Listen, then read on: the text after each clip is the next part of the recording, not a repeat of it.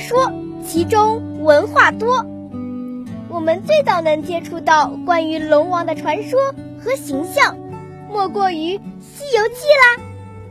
那几个见了孙悟空就矮了半个头的小老头，可不能代表龙王的形象。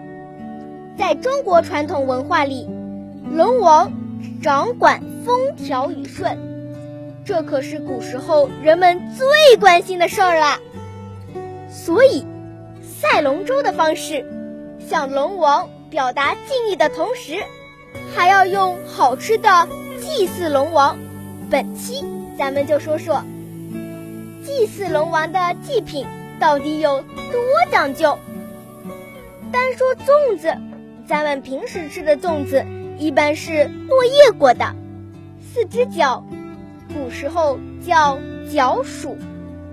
这种粽子。不能祭祀给龙王，龙王吃的可不能跟咱们一样，得是那种上面一只尖角，下面三只尖角的锥形尖头粽，起步就要六串，每串呢要用四、十六、二十四这样的吉利数，而且都要竖放，尖头朝天。装成的盘子必须还要是红漆小木盘，龙王吃完咱们吃，大家还会抢着吃。为啥呀？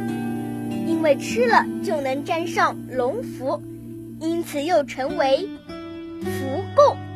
再说说最重要的贡品——猪头三牲，大家可能以为是猪啊、牛啊、羊啊什么的。